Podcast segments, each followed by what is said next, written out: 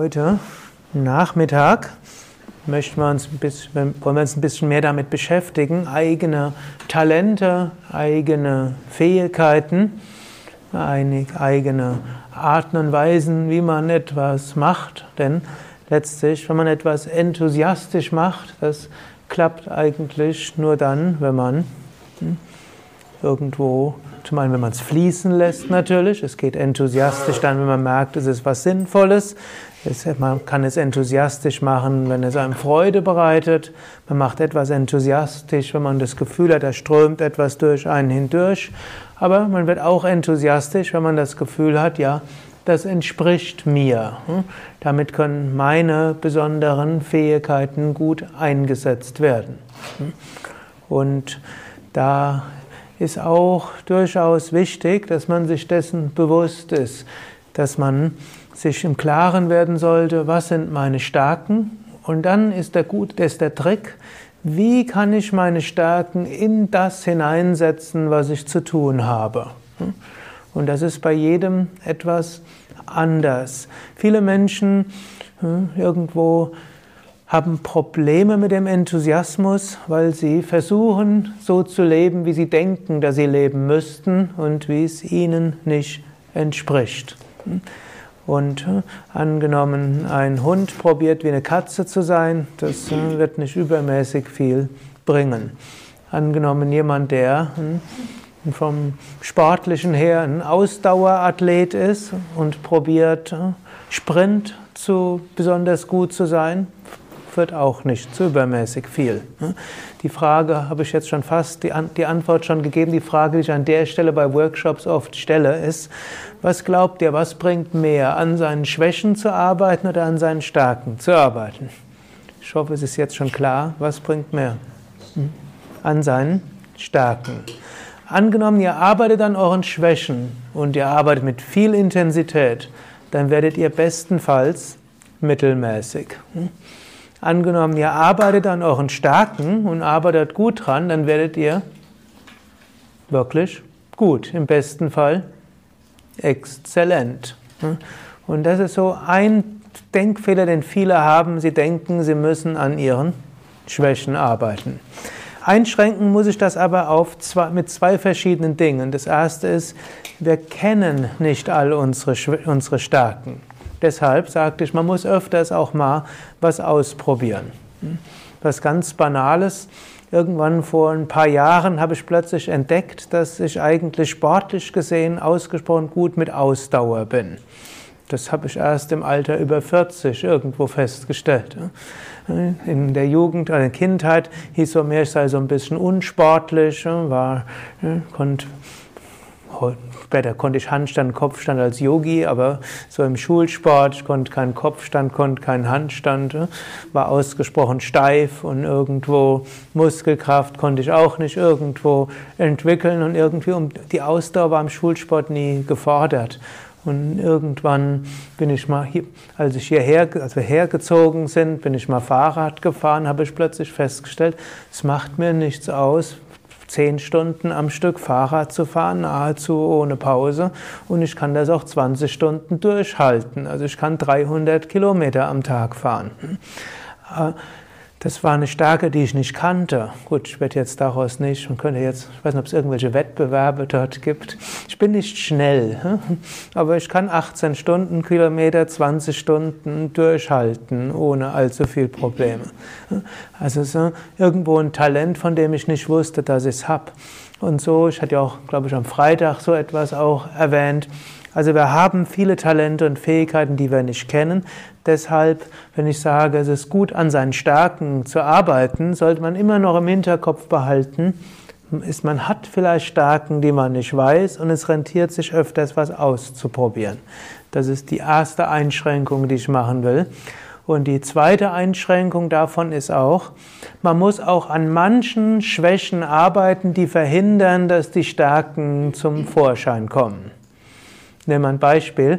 Angenommen, jemand wäre ein Computerprogrammierer in der Firma und angenommen, er war ein Genie von Computerprogrammierer, aber er kommt immer zu spät und in die Firma, wo er kommt, hinkommt, ist Pünktlichkeit ein absolut hoher Wert.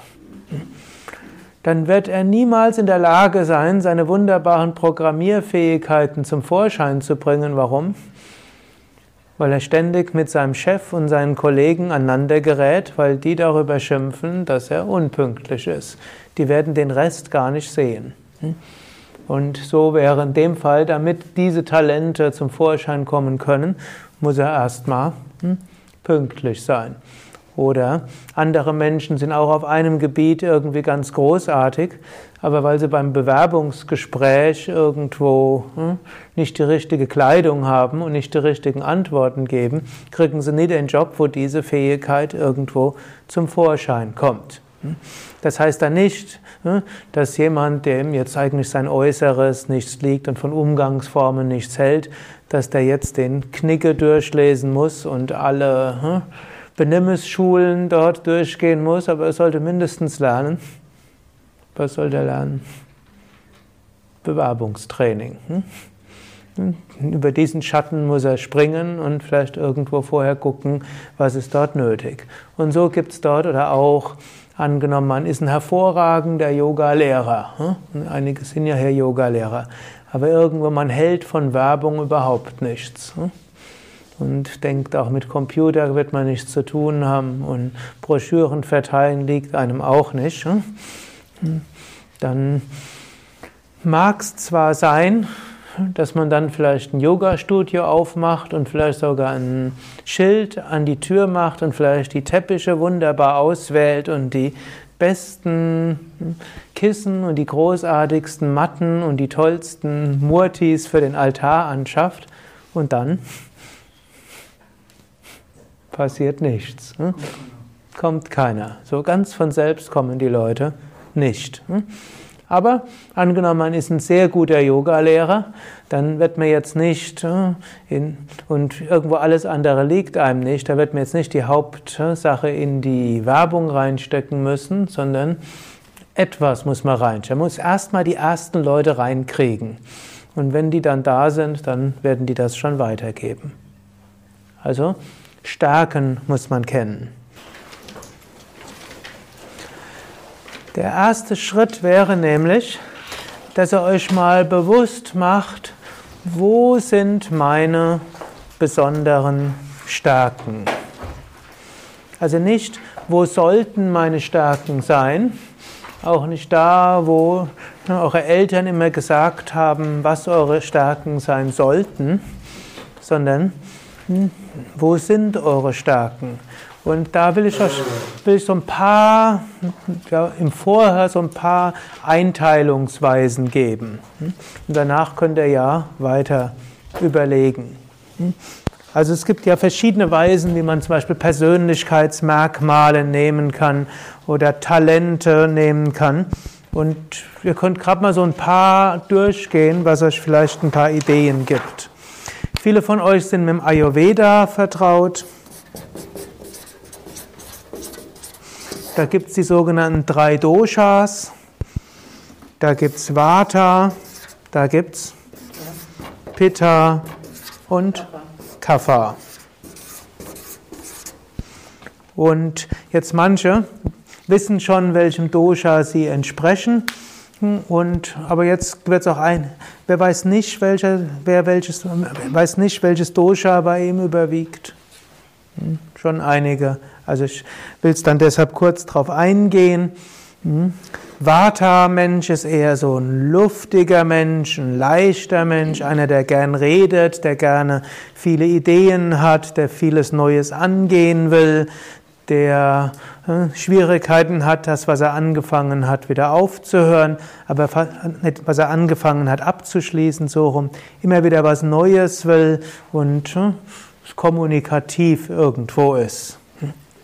Kann man so ausdrücken? Hm, wenn ein Vata-Mensch gestört ist, neigt er zu Ängsten, zu Nervosität und kann schlecht schlafen. Hm, das wäre ein Vata-Mensch. Hm, ein Pitta-Mensch ist so ein feuriger Mensch. Ein Pitta-Mensch ist einer, der mit Enthusiasmus etwas angeht, der gern zielgerichtet etwas macht, der Dinge zu Ende führen will, der, wenn er sich was vorgenommen hat, dann macht er es auch. Und der, wenn er irgendwo wenn Pitta-Mensch irgendwo übersteuert ist, dann neigt er zu Ärger und zu Wutausbrüchen oder zu Frust, hat so das Gefühl, ich muss alles allein machen und keiner hilft mir. Und ist jemand, der auch gerne lange arbeitet, viel arbeitet und sich durchsetzt. Und ein Kaffermensch ist eher ein gemütlicher Mensch, der lieber seinen ruhigen, geordneten Tagesablauf hat, mit Menschen gern gut zurechtkommt und gern was Gutes isst, was Gutes trinkt und irgendwo was in einer schönen Umgebung lebt und ja, gerne dafür sorgt, dass auch den Menschen, mit denen er zusammen ist, irgendwo gut geht. Ich könnte auch sagen, der Vata-Mensch in einem Team sorgt, hat immer wieder neue Ideen. Der Pitta-Mensch sorgt dafür, dass es durchgesetzt wird. Der Kapha-Mensch sorgt dafür, dass die, das Altbewährte auch erhalten bleibt, dass alle was zu essen und zu trinken haben und irgendwo das Zwischenmenschliche okay ist. Ich habe eine Frage. Hast du schon mal jemanden getroffen, der ausschließlich Vata, Pitta oder Kapha ist? Ausschließlich vermutlich nicht. Jeder Mensch hat alles. Ne? Aber man kann schon sagen, es gibt Menschen, bei denen überwiegt das eine oder das andere. Es gibt solche, die sind Tridosha, wo alles drei sind, aber es gibt solche, die sind zwei überwiegend. Jetzt könnt ihr gerade mal einen Moment überlegen, ob ihr selbst eher Vata, Pitta oder Kapha seid. Vor allem mit dieser Charakteristik. Im Internet und Büchern finden noch alle möglichen Fragebögen. Da geht es dann oft auch ins Medizinische aber jetzt einfach vom Temperament her. Und wenn ihr jetzt irgendwo eine Idee habt, dann könnt ihr es mal aufschreiben. Hm? Hm? Vata oder Vata Pitta oder Pitta Kapha. Könnt ihr gerade mal aufschreiben, das ist so ein Temperament, was da ist. Und ich will euch jetzt gerade so ein Beispiel gebrauchen oder geben, was ich oft an dieser Stelle gebrauche, eine gleiche Aufgabe wie Vata, Pitta und Kapha-Temperament, die unterschiedlich äh, dort äh, erfüllen können. Es war ich habe hab irgendwann mal ein Yoga-Zentrum geleitet in Paris und wir hatten dort jeden Abend haben wir für zwischen 20 und 50 Menschen noch Essen serviert. Da musste man also viele Nahrungsmittel auch einkaufen. Das war bevor es normal war, dass man beliefert wird und das war im fünften Stock ohne Aufzug. Und dann hatten wir mehrere Küchenchefs und die hatten also die Auftrag, den Auftrag dafür zu sorgen, dass immer genügend von diesen Lebensmitteln nach oben geschafft wird.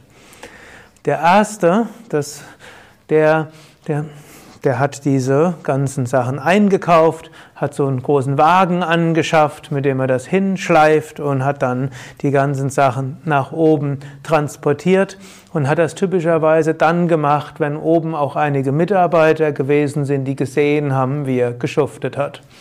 Was, welcher von diesen drei Doshas war der? Pitta. Hm? Und dem hat das einen riesen Spaß gemacht dort. Und er hat auch öfters hm, viele Tüten auf einmal getragen. Und schnaufend hm, irgendwo. Er hat, hat auch irgendwie einen Sport draus gemacht. Wie viel Kilogramm kann er auf einmal hochschleppen? Dann gab es den zweiten, der hat auch hat dann diesen Wagen genutzt, den der Pitta-Mensch schon angeschafft hat und hat dann die Einkäufe so erledigt, dass er immer so zehn vor fünf unten an der Tür war. Denn um fünf Uhr begannen die ersten Yoga-Stunden. Und dann hat er dort unten gestanden und hat mit jedem Menschen dort gesprochen, der dort in die Yogastunde gehen wollte, hat ein paar Worte gesagt und dann jedem so eine kleine Tüte in die Hand gedrückt. Und die musste er dann nach oben in die Küche transportieren. Das war dann ja natürlich der Vata-Mensch. Der hat also seine Fähigkeit, kommunikativ zu sein und mit Leuten zu sprechen, eingesetzt. Hm, der hätte, der hätte Rückenprobleme gekriegt, das Ganze hochzuschleppen. Außerdem, warum überhaupt? Also, der hat seine Fähigkeit zu kommunizieren eingesetzt. Und der dritte, der Kapha-Mensch, der hat erst mal so ein bisschen nachgedacht, was er macht. Und dann ist er so über den Markt gegangen, hm, also in Leal in Paris, dort wurde dann halt eingekauft oder davor Und da hat er an allem hat so geguckt, die Stände, und dann hat er sich mit zwei oder dreien der ein bisschen genauer unterhalten. Und dann hat er jemanden gefunden, der das Ganze geliefert hat. Das war damals überhaupt nicht üblich, schon 25 Jahre her, aber hat mit dem gesprochen hat dem versprochen, er konnte eine langfristige Beziehung mit uns haben und hat einen sicheren Kunden, er müsste die Sachen nur hochtransportieren. Und das hat er dann auch gemacht, aber und der Küchenchef, der hat sich dann immer auch gekümmert um den.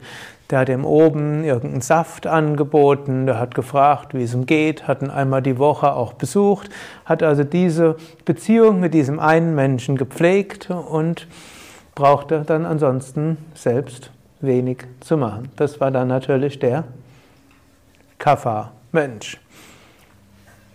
Also gleiche Aufgabe, unterschiedliches Temperament, unterschiedlich eingesetzt.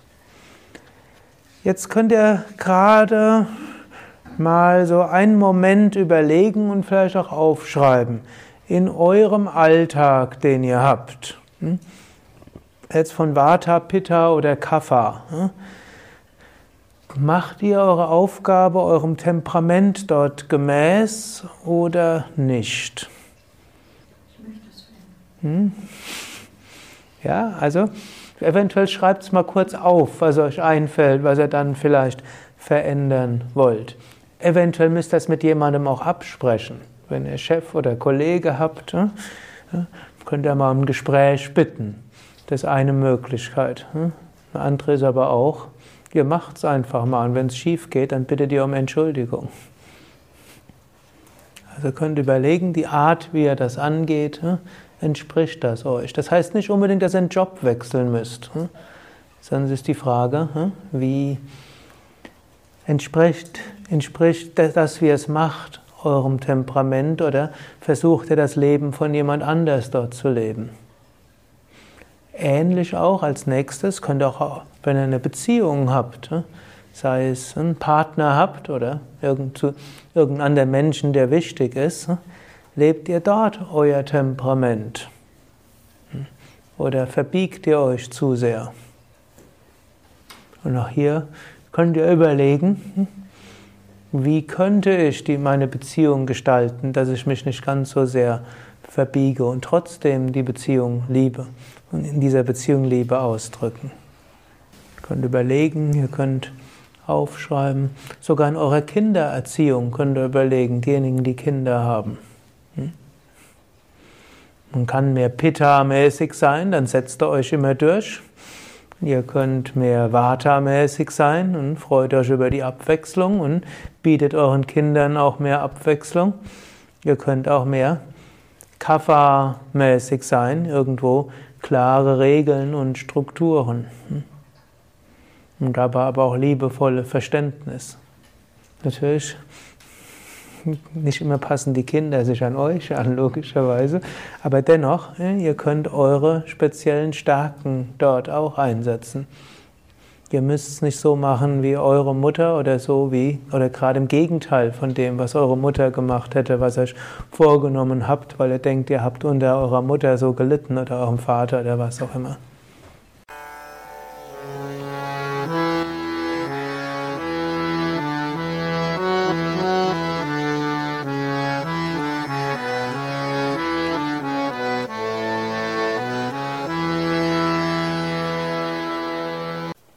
Dies war also die aktuelle Ausgabe des Yoga Vidya Satsang Podcasts, präsentiert von www.yoga-vidya.de